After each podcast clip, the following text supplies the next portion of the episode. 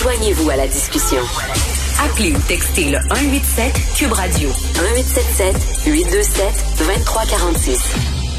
Alors, ça fait plusieurs jours que je le dis. Comment ça se fait? On va pouvoir s'asseoir dans une salle et regarder un film devant nous. Ça, il n'y a pas de problème. Mais je ne peux pas m'asseoir dans la même salle avec le même nombre de spectateurs. Et au lieu de regarder un film, je regarde des gens sur une scène. Ben là, non, ça a l'air que le virus fait une différence. Quand le virus, il voit que c'est un film, ah, il, il, attaque pas. Mais quand il voit que c'est des gens sur une scène, il dit, let's go, on y va, on contamine tout le monde. Alors, nous allons parler avec Sophie Préjean, présidente de l'Union des artistes. Bonjour, Sophie. Bonjour, Richard. C'est deux poids, deux mesures, là. Oui, mais effectivement, c'est très difficile depuis euh, depuis en fait l'annonce que les cinémas seront ouverts pendant la relâche. Là, ça, ça devient Très difficile, d'autant plus que samedi, tu as probablement vu comme moi, en fait, qu'il y avait 14 recommandations de la santé publique qui recommandaient, en fait, ben oui. la réouverture des salles de spectacle. Donc, il y a quand même des gens là, euh, euh, intéressés, euh, experts, qui constataient, en fait, qui jugeaient bon de réouvrir les salles de spectacle. Donc, ça devient une décision ben c'est ça, Sophie, c'est ça qui est difficile à comprendre. Et moi, je suis très chanceux. Je cogne du bois vraiment, je frappe du bois parce que j'ai une job. Mais il y a beaucoup de gens, euh, des, des, comédiens, c'est très difficile. Et là, ils voient. Monsieur Legault nous dit toujours, moi, je me fie sur la science. Ok, les décisions que je prends, fait, fait, euh, c'est des décisions basées sur la science. Mais ben là, on voit que la science disait, il y a aucun problème à ouvrir les salles de spectacle et les musées. Et là, finalement, il a dit non. Je serais furieux, moi, si j'étais un, artiste. Oui, hein, ben c'est un peu comme ça que les artistes euh, de l'Union des artistes se sentent. Je pense qu'ils sont furieux. Je pense qu'ils ont droit à avoir des réponses plus claires.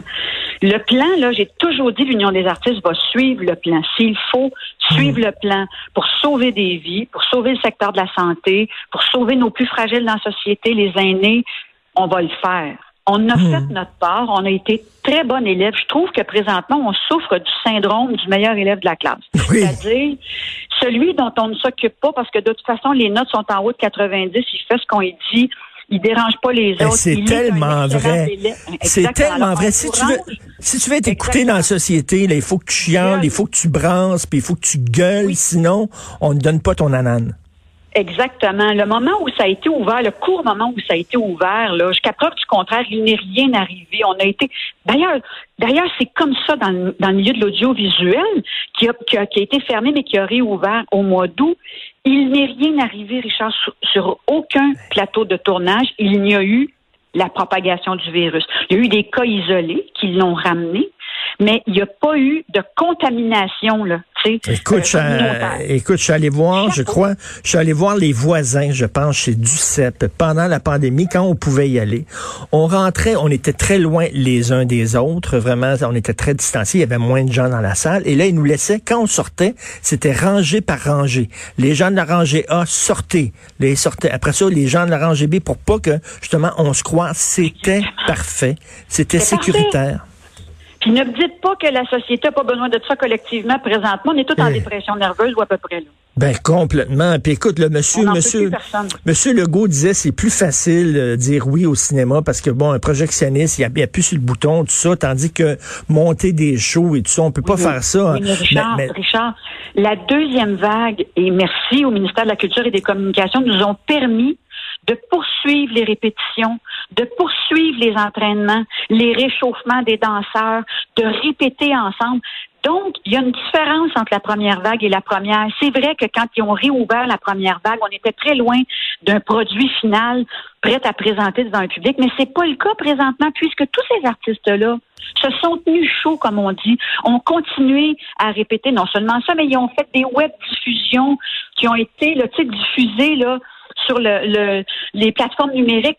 Donc, c'est pas si vrai que ça qu'ils sont loin d'un produit présentable à un hmm. public assis et conquis dans une salle. écoute, là, Mario Tessier me disait, ben moi, là, tu sais, euh, un, stand-up comique, là, une chaise, un spot, un micro. Ah il dit, moi, ben dites-moi à quelle salle aller, puis ce soir, je saute dans mon champ, puis je vais. Je vais à Trois-Rivières, je vais présenter un show. Voyons. Donc, on est en train d'établir une règle pour tous qui ne correspond pas nécessairement à la réalité de tout le secteur de la culture puis des arts vivants. C'est, tout ce qu'on dit, nous, c'est soyez un peu plus flexibles, soyez un peu plus ouverts. Mm. Et je rêve encore d'un message de notre premier ministre adressé directement aux artistes parce que je pense sincèrement qu'il est temps. écoute, oui, on a envie, on a envie. Et moi, là, pour te dire à quel point je t'aboute, j'irais même voir un show des frères Tadros, pour te dire, là. Tu sais, à, ben, quel point je t'aboute, là. On se rejoint là-dessus, moi aussi. N'importe quand. Je suis allé, je suis allé au musée des Beaux-Arts dès que c'était ouvert, dès qu'ils ont ouvert, je suis allé au musée des Beaux-Arts, je me suis ramassé devant une toile immense de Bordua et j'ai failli pleurer. Vraiment, tu sais, c'était tellement beau, j'avais tellement besoin de ça. De ça, un peu de, tu sais, il y a quelqu'un d'intelligent qui a dit, l'art est la preuve que la vie ne suffit pas. Hmm. Il faut dans la vie trouver un sens à tout ça. Et le sens de tout ça, c'est souvent dans l'expression de la culture, dans l'expression de l'art. Laissez ces artistes-là vous conquérir encore et toujours, s'il vous plaît. Et, Sophie, tu disais, c'est comme si on souffrait là, de, du syndrome du, bon étudiant. Euh, tu as été gentil, tu as été euh, flexible. Là, j'ai l'impression que tu vas comme monter le ton un peu. là. C'est-à-dire que là, on a besoin de réponses. Si on pouvait avoir des réponses, si on pouvait avoir des réponses qui soient progressives, essayons ceci, voyons ce que ça donne. Il n'y a pas de cas, euh, euh, tu sais, augmentons, euh, repoussons peut-être même à la limite le couvre-feu. Il y a, tu sais, on n'est pas obligé d'avoir tout du jour au lendemain. Il y a là-dedans des mesures qui qui peuvent être progressives, voir les résultats. On est encore, nous, en train de dire, oui, sauvons des vies, sauvons le système de santé. On n'est pas en train de se foutre de mm. tout le monde. On est en train de dire il y a des mesures qui pourraient nous satisfaire et, nous pourrions grandir là-dedans tranquillement, pas vite, en voyant les résultats positifs. C'est ça qu'on dit. Et quand, quand on nous dit là, il faut vous réinventer, c'est la fameuse phrase euh, à la mode. Euh, puis il y a des gens qui l'ont fait dans le milieu artistique. Là, écoute, je regardais le, euh, Langevin, le Luc Langevin, le magicien qui, qui, a monté tout un show maintenant euh, interactif. Là, ça a l'air absolument magnifique. Euh, ils l'ont fait. on a vu du théâtre à la télévision, à Télé-Québec, à Télé-Québec pour notre c'est extraordinaire. Les gens sautent là-dessus, les codes d'écoute explosent. Ben les gens ont, vraiment besoin de ça. Moi, j'aurais pas probablement pas dit le mot réinventer autant que survivre. Trouver des moyens de survivre. écoute, là, quand t'es rendu là, comme comédien, le type, euh, euh, stand-up comique, Mario Tessier, il me racontait qu'il a fait un show devant des chars devant des autos, tu sais, dans un cinépark. Il dit foutu. Il dit, il dit foutu vouloir monter sur scène pour te faire te performer devant des chars? Faut Exactement. Puis essayer quelque chose, puis tenter de rester vivant, vivant.